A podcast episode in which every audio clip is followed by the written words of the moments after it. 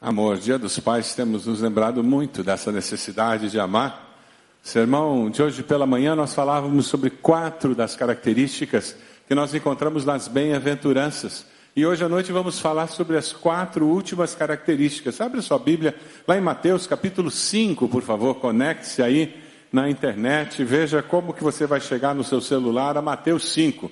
Mas veja se a pessoa do lado também tem acesso ao texto bíblico para que todos possamos acompanhar. Na revista IBB você também encontra um esboço da mensagem para que você possa acompanhar, possa preencher, dessa forma ajudar a fixar o conteúdo. Tem lápis aí nas costas da cadeira, se você não tiver caneta. Quatro características do cidadão do reino. Jesus falou sobre oito e nós estudamos quatro essa semana. Nessa semana, muitas Pessoas tiveram exposição à propaganda sobre o Dia dos Pais na internet, no seu Facebook. Quantos vídeos rolaram por aí sobre filhos, pais, quantas mensagens bonitas, quantas mensagens não tão bonitas assim. Mas como seus filhos se sentiram ao verem tantas propagandas? Eles foram desafiados pelo comércio a irem comprar um presente. Você já deve ter recebido seu presente do Dia dos Pais. Como é que foi o sentimento deles quando eles saíram para comprar? Tem que comprar? Ou eles saíram dizendo, ai, o que, que eu posso dar para expressar meu amor pelo meu pai? Como é que foi a entrega do presente? Está aí, coroa. Vê se gosta. Ou se foi um momento especial eu estou longe dos meus filhos, só, só um filho aqui que, que, que eu tenho adotado que está perto, recebi presente dele, mas os outros dois mandaram mensagem pelo celular. Que coisa gostosa. Hoje à noite a gente vai se falar certamente. O que você, pai, significa para os seus filhos? O teu relacionamento com eles é um relacionamento de intimidade? Vocês conseguem conversar sobre coisas do coração? Ou só sobre tarefas, fatos, amenidades? Dia dos Pais é um momento para nós refletirmos como pai, que tipo de relacionamento temos com nossos filhos. Dia dos Pais é dia para você, filho, você, filha, refletir sobre isso. Porque enquanto você tem seus, seu pai vivo, você ainda pode aprofundar o relacionamento. Depois que ele se for, nada mais se pode fazer. Durante o culto da manhã hoje, lendo as bem-aventuranças, nós construímos alguns contrastes do sermão do mundo e o sermão do monte. Aqueles que estavam aqui pela manhã devem lembrar disso. Se você não estava, eu quero desafiá-lo a acessar a internet na terça-feira e ver o sermão da manhã. No sermão do monte, Jesus fala sobre os pobres de espírito. No sermão do mundo, nós somos incentivados a sermos orgulhosos e autossuficientes. No Sermão do Monte, Jesus fala sobre bem-aventurados aqueles que choram. No Sermão do Mundo, a sociedade nos diz: homem que é homem não chora, ele nem se arrepende dos erros que ele comete. No Sermão do Monte, nós somos incentivados a sermos humildes, mansos, promovermos um ambiente de de tranquilidade nos relacionamentos. No sermão do mundo, nós somos incentivados a sermos agressivos e somos reconhecidos porque homem é irado mesmo. No sermão do monte, Jesus fala sobre termos fome e sede de justiça. No sermão do mundo, somos incentivados a levar vantagem em tudo, porque homem que é homem tem que ser esperto. Essas características que nós encontramos nas bem-aventuranças, elas não são características de oito pessoas diferentes, mas sim características do discípulo do reino. São oito características de uma pessoa, de qualquer discípulo do reino: homem e mulher, jovem e adulto e adolescente, pessoa de terceira idade. Características que são resultado da ação do Espírito Santo em nós consequência de nós deixarmos o Espírito trabalhar em nós. A palavra bem-aventurado que nós encontramos no texto, Macários, significa feliz. Uma pessoa bem-aventurada é alguém que encontrou de fato a felicidade. Você quer ser uma pessoa feliz? com a ajuda do Espírito Santo de Deus, busque essas qualidades descritas nas bem-aventuranças. Hoje pela manhã, nós aplicamos as quatro primeiras bem-aventuranças aos pais.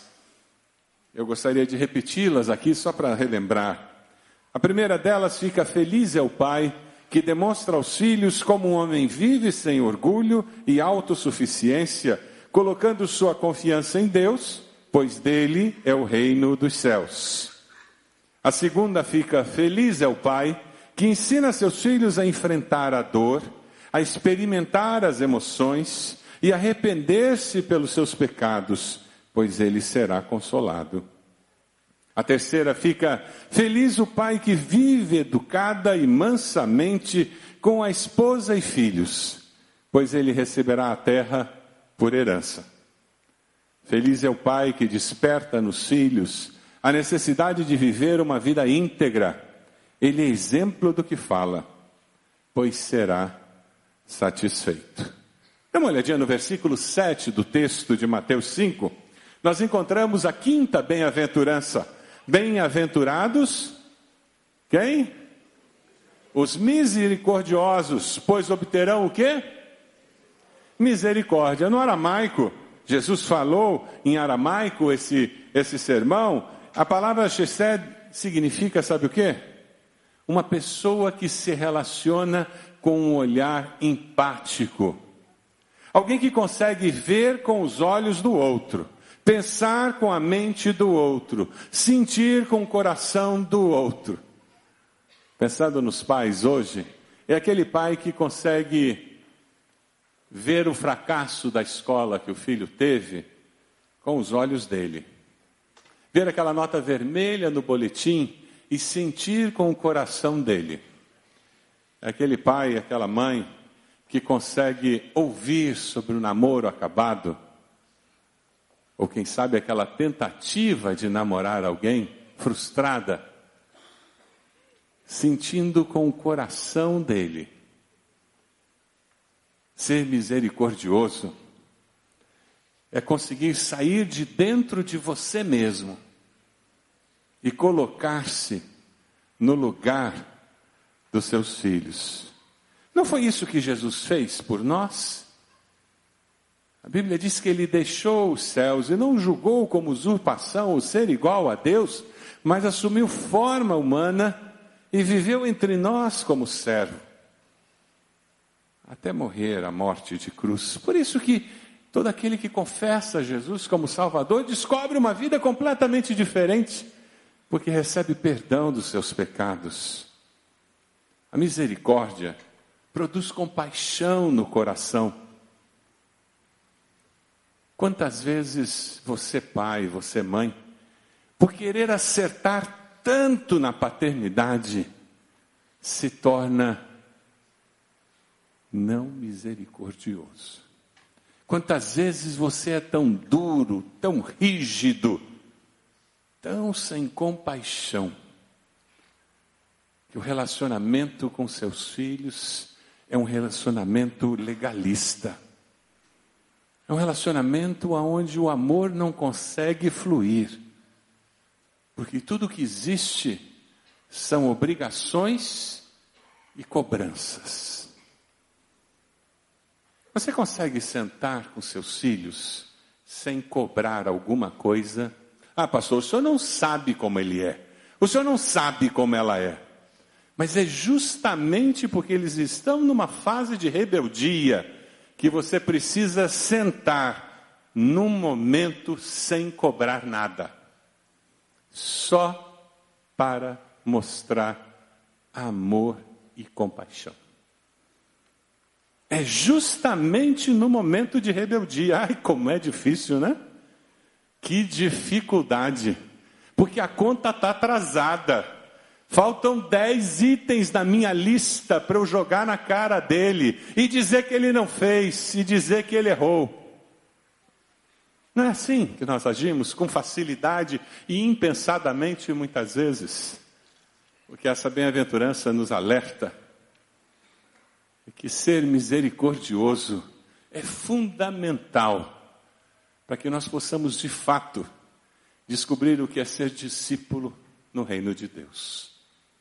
E não é apenas no relacionamento na igreja, não é apenas no relacionamento com estranhos, não, não. É dentro de casa. Com aquela esposa que talvez não seja tão arrumadinha como você gostaria que ela fosse. Não, fosse, não seja tão pontual como você gostaria que ela fosse.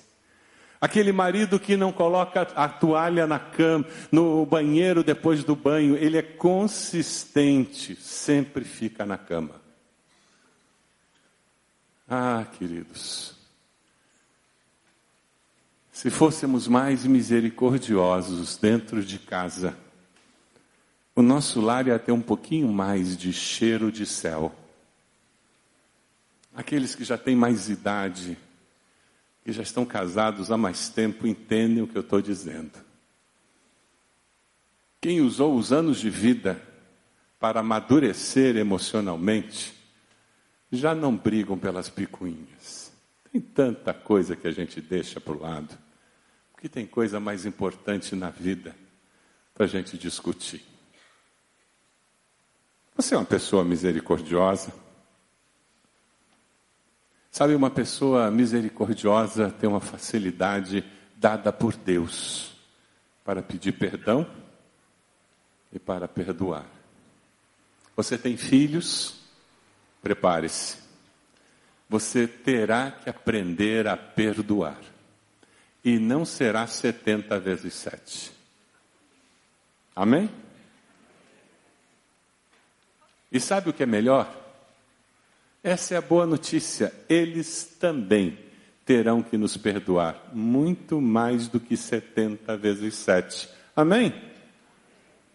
Não foi tão empolgado agora, né? Ah, queridos. Mateus 18, 35 nos diz assim também. Vamos lá?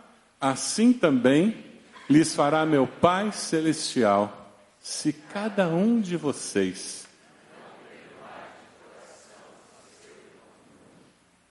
Ele está dizendo: olha, se você não perdoar, então você não será perdoado. Você não vai saber o que é ser perdoado se você não consegue perdoar o seu próximo. No Sermão do Monte, nós somos incentivados, desafiados, capacitados pelo Espírito de Deus a sermos misericordiosos. No Sermão do Mundo, sabe o que, que acontece? Nós somos desafiados a sermos justiceiros, olho por olho, dente por dente. Somos incentivados a dizer comigo ninguém fica assim, abusou comigo, leva, leva em cima. Não volta para casa. Ninguém deve levar desaforo. Já ouviu isso? Filho meu não leva desaforo para casa. Hoje em dia tem pai levando o filho na escola para meter a mão na, nos amigos. Meter a mão no, no parquinho, nas crianças. E se bobear, eles entram na briga junto.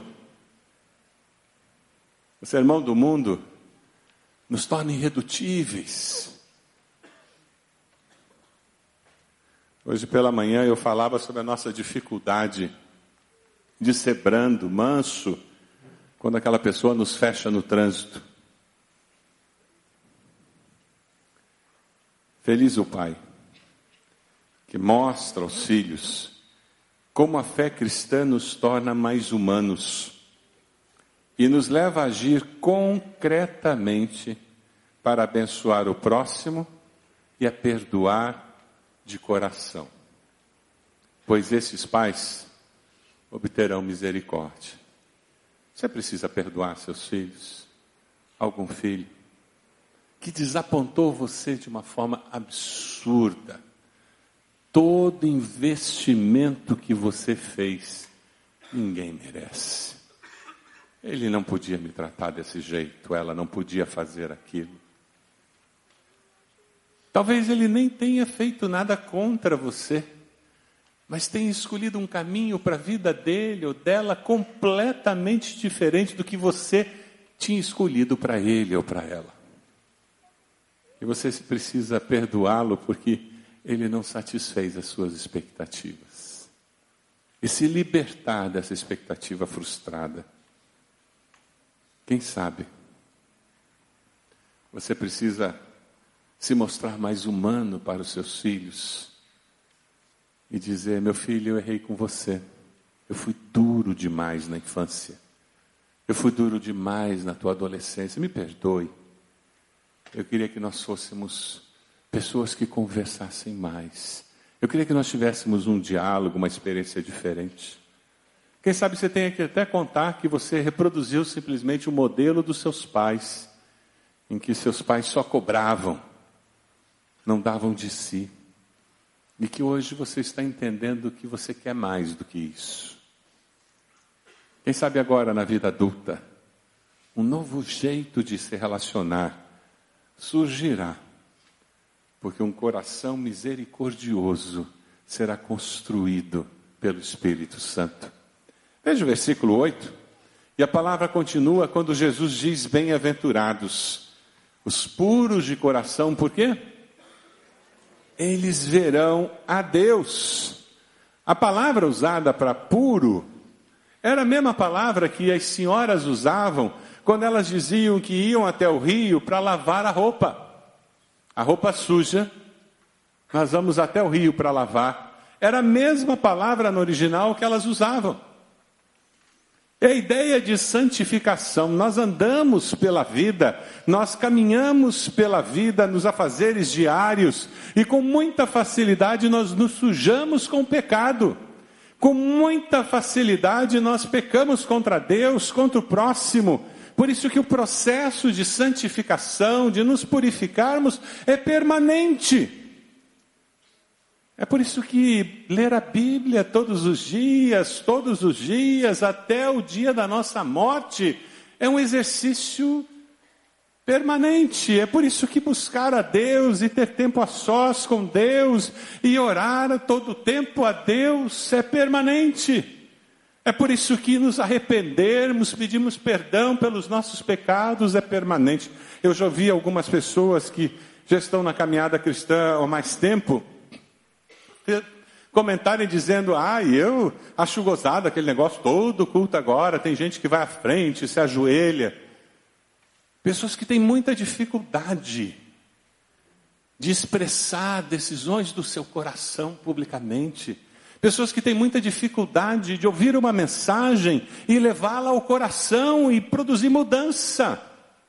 Por outro lado, como é gostoso ouvimos de irmãos e irmãs que durante a semana ruminam a mensagem, pegam o esboço que anotaram, usam na sua leitura devocional para reforçar e conversam em casa, no culto doméstico, sobre o que eles aprenderam. Pessoas que estão crescendo, sendo transformadas. Vamos ler Romanos 12, um texto conhecido nosso, mas que fala sobre esse processo. Vamos ler juntos? Não se amoldem ao padrão deste mundo mas transformem-se pela renovação da sua mente, para que sejam capazes de experimentar e comprovar a boa, agradável e perfeita vontade de Deus. Ah, o Senhor deseja transformar os nossos corações. Santificação é um processo que começa na nossa mente e transforma toda a nossa maneira de ver a vida. Mas sabe, a o sermão do monte nos desafia a termos corações puros. Mas sabe o que, que o sermão do mundo fala? Não, nada disso. Você tem que ser malicioso, tem que ser esperto, você tem que se safar, você, você não pode ser uma pessoa que simplesmente está buscando viver uma vida muito limpa. Não, que isso? E a bem-aventurança aplicada para o pai no dia de hoje é feliz o pai que demonstra aos filhos que a vida cristã é um processo permanente de purificação, pois verá a Deus. Seus filhos já viram você se arrependendo de algum pecado? Eles já perceberam algum valor na sua vida sendo modificado pelo poder de Deus? Seus filhos têm percebido você crescendo espiritualmente? Eles enxergam hoje uma consagração maior a Deus do que há dez anos atrás? Nossos filhos precisam ver que Deus está agindo em nós. Compartilhe com eles o que Deus tem falado na palavra com você. Compartilhe com eles as respostas de oração que Deus tem lhe dado. Ajude-os a perceber que a sua relação com Deus é viva e que o processo de santificação, de purificação está acontecendo. Ou não está? Será que não está? Será que não existe uma relação viva com Deus? Será que não existe um encontro íntimo com o Salvador diariamente? Será que não existe uma meditação na palavra de Deus diariamente? Aí você não tem muito o que mostrar para os seus filhos. Aí, quem sabe, fique difícil falar sobre um processo de santificação. E até dizer que você tem visto Deus agindo na sua vida e agindo nas circunstâncias. Quem sabe este é o desafio de Deus para o seu coração hoje viver de tal forma que você possa compartilhar com seus filhos que você tem visto Deus agindo na sua vida, agindo nas circunstâncias ao seu redor. E Jesus continua. Veja no versículo 9. Jesus continua dizendo: Bem-aventurados os pacificadores. Por quê? Eles serão chamados filhos de Deus. Pode ser o deserto pior, pode ser a situação pior que se apresente. a presença do pacificador transforma. A presença do pacificador traz mudança. Ser um pacificador não é ser uma pessoa passiva. Ser pacificador é ser proativo na promoção de paz nos relacionamentos. Vou repetir. Existe um equívoco muito grande. Ser pacificador não é ser uma pessoa passiva. Ser pacificador é ser proativo na promoção da paz nos relacionamentos. John Stott faz uma afirmação muito interessante. Ele diz: a pacificação é uma obra divina, pois a paz significa reconciliação, e Deus é o autor da paz e da reconciliação. Você ser pacificador é um agir de Deus através de você. Não basta ser amante da paz.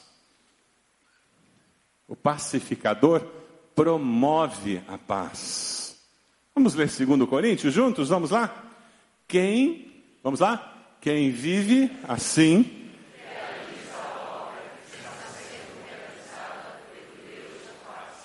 Sem mais, irmãos.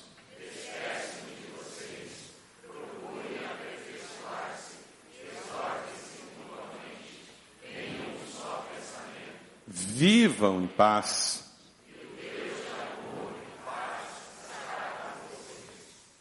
Ser um pacificador é diferente daquela pessoa que está quebrando o pau na família. Um conflito absurdo no escritório. E ela diz: Olha, eu, como gosto de paz, eu até me retirei do ambiente. Já ouviu gente dizer isso? Olha, eu não me meti, não falei nada porque eu não gosto de briga.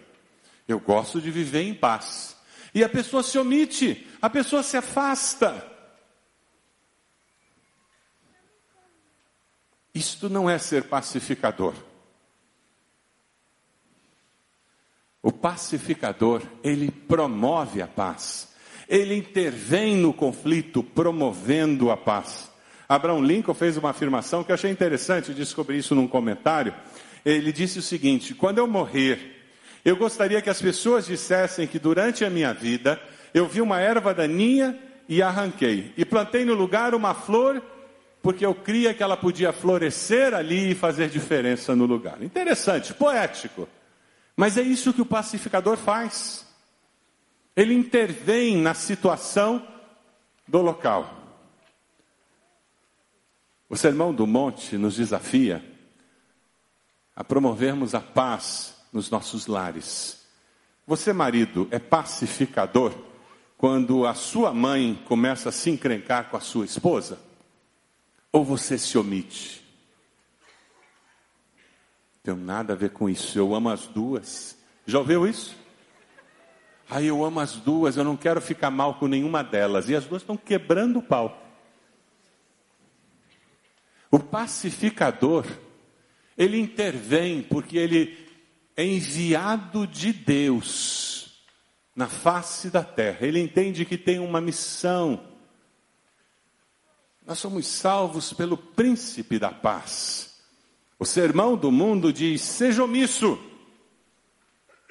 O sermão do mundo diz: seja briguento ou tome partido. E entra na situação de conflito e escolhe de que lado fica, porque se torna o justiceiro. Essa bem-aventurança para o pai no dia do hoje, de hoje, fica feliz é o pai que promove a paz na família. Já imaginou você como pai? sendo promotor de paz na sua família, por meio de palavras, ações e atitudes. Porque ao fazer isso, as pessoas o identificarão como filho de Deus. Você tem promovido a paz entre os seus filhos? quando chega o conflito? Você tem promovido a paz entre o seu cônjuge, a sua esposa e os filhos e os parentes? Ou você tem se omitido?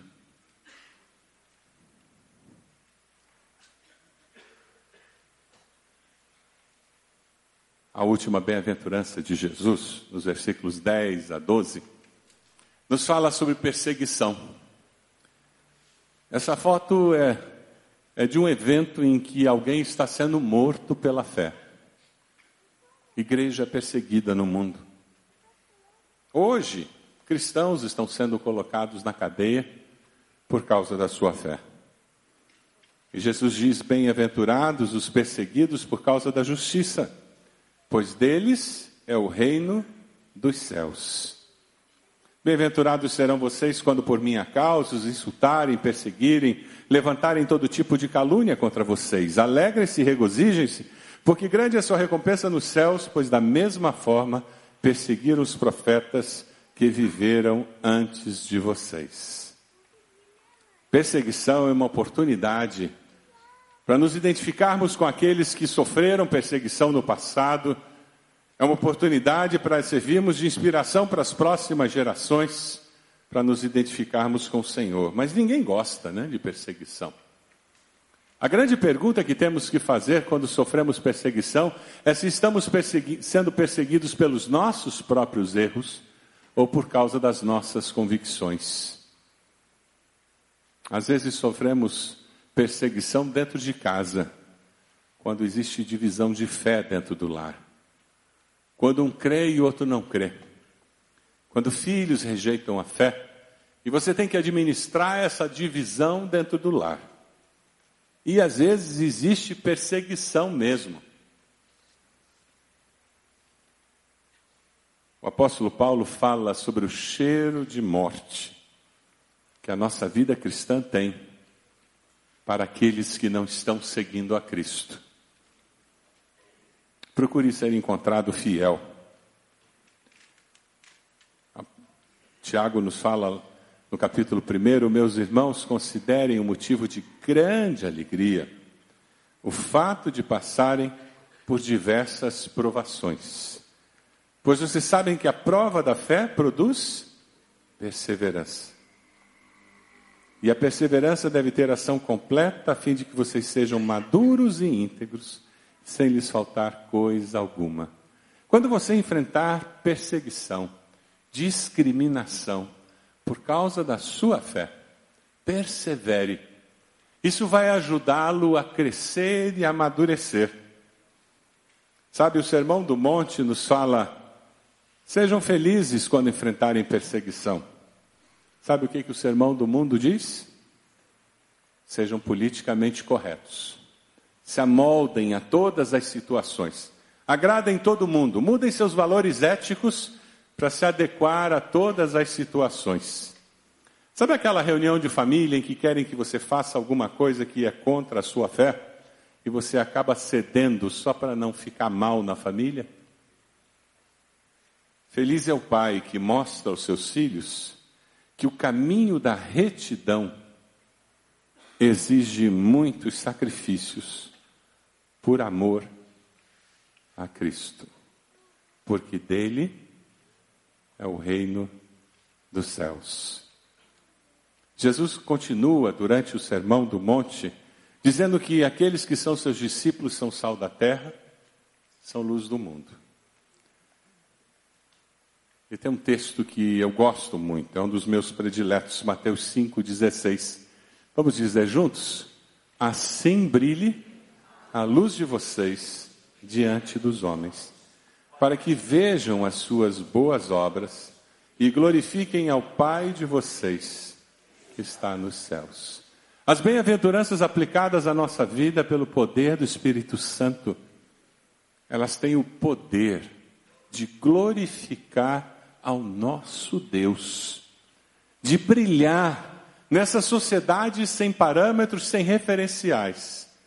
Você, pai, pode fazer diferença não apenas na vida dos seus filhos, mas dos amigos dos seus filhos, das famílias dos seus filhos, daquele lugar onde você mora, porque a luz de Cristo vai brilhar. E a consequência, o que os seus filhos falarão de você quando os anos se passarem? O que os amigos dos seus filhos falarão de você? Nós estamos treinando nossos filhos para a vida. Os valores que nós vivemos serão absorvidos por eles. Feche seus olhos, por favor. Quais características mencionadas nas bem-aventuranças estão presentes na sua vida, no seu lar?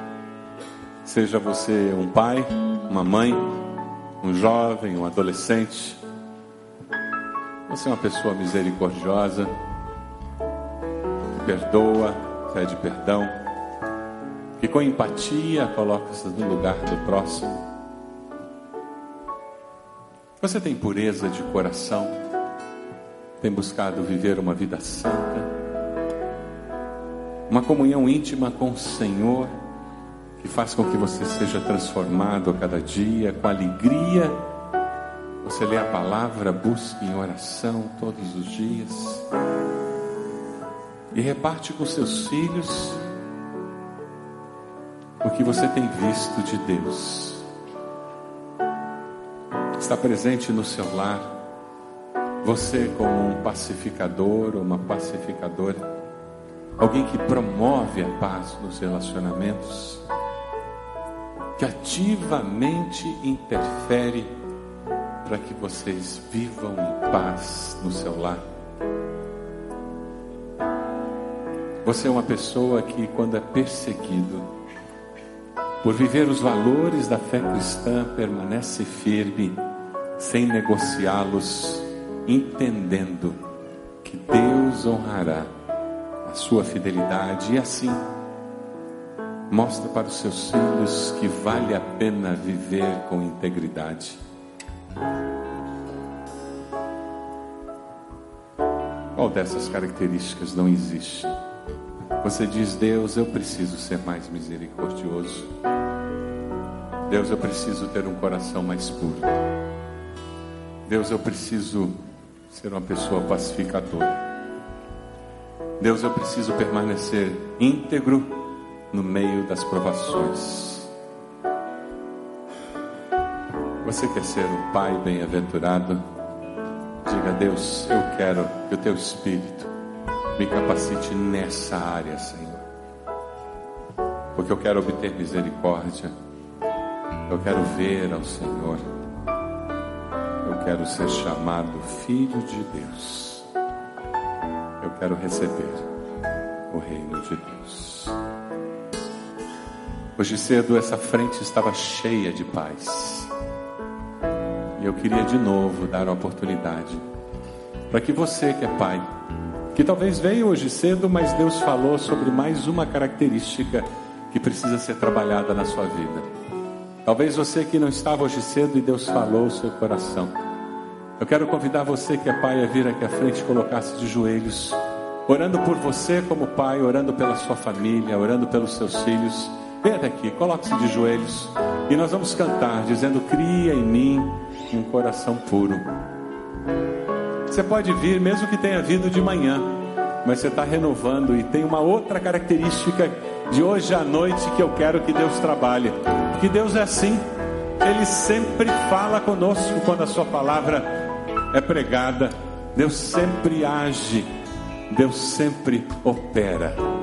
Vem aqui, você, coloque-se de joelhos. Momento seu com o Senhor. Momento muito especial. Saia do seu lugar, venha até aqui. Tempo seu com o Senhor. Tempo muito especial. Isso. Glória a Deus. Louvado seja. Louvado seja. Você que é mãe, eu queria esposa, eu queria que você estivesse orando agora. Feche seus olhos, intercedendo por esses homens que estão aqui à frente, respondendo ao chamado do Senhor. Coloque-os no altar do Senhor, dizendo: Deus, a obra é do Senhor, não é minha. O Senhor é quem faz o milagre. O Senhor é que opera a transformação. O Senhor é que convence do pecado, da justiça e do juízo. O Senhor é que transforma a imagem de Jesus.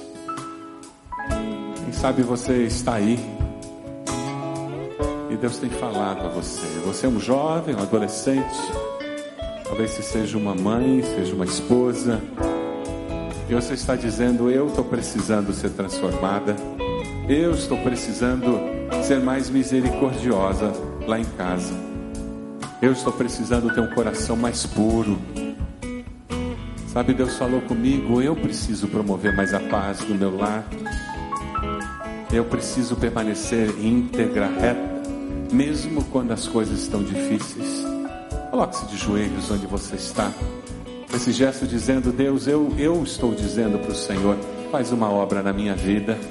Você que é mãe, você que é esposa, você que é jovem, adolescente, responda ao chamado do Senhor nesse momento. E coloque-se de joelhos, dizendo: Eu quero. Eu respondo. Eu respondo a mensagem do Senhor agora. Aí onde você está, coloque-se de joelhos. A semelhança do que os homens estão fazendo aqui, você faz aí no seu lugar. Isso, graças a Deus por todas as irmãs que estão de joelhos. Louvado seja o Senhor. Louvado seja o Senhor pelos jovens que estão de joelhos. Ah, Deus amado, que vamos cantar diz: Cria em mim, ó Deus. E é essa a nossa oração. Nós dependemos do Senhor para andar em novidade de vida. Dependemos do Teu Santo Espírito para que essas características do cidadão do Teu reino aconteçam em nós. O Senhor conhece a sinceridade dos nossos corações. O Senhor conhece a sinceridade do coração de cada um desses pais que estão aqui. Ó Deus, confirma nos seus corações o teu plano, a tua vontade. Realiza a tua obra nas suas vidas, Senhor. Confirma o teu desejo, Senhor. Ó Pai amado, nós oramos em nome de Jesus e pedimos que o Senhor, pela tua misericórdias, esteja concedendo a vitória a cada um deles, Senhor nós cremos no mover do Senhor, nos capacitando para termos essas características que não são nossas naturais, mas que são resultado do agir do Senhor em nós. Ó oh Deus, abençoa cada um desses homens, para que eles, como servos do Senhor, Abençoe seus filhos e os seus lares. Abençoe aqueles que estão de joelhos agora, ali nas cadeiras, irmãs, jovens, adolescentes, respondendo a tua mensagem. Confirma as suas decisões. Nós, como igreja, Deus, fortaleça nossas famílias. Pedimos que as características do discípulo do reino estejam presentes nos nossos lares. Faz a tua obra em nós, Senhor. Nós queremos ver o agir do Senhor em nós. E nós daremos toda a honra e toda a glória ao Senhor e ao Senhor apenas. Nós oramos no nome de Jesus. Amém, Senhor. Amém.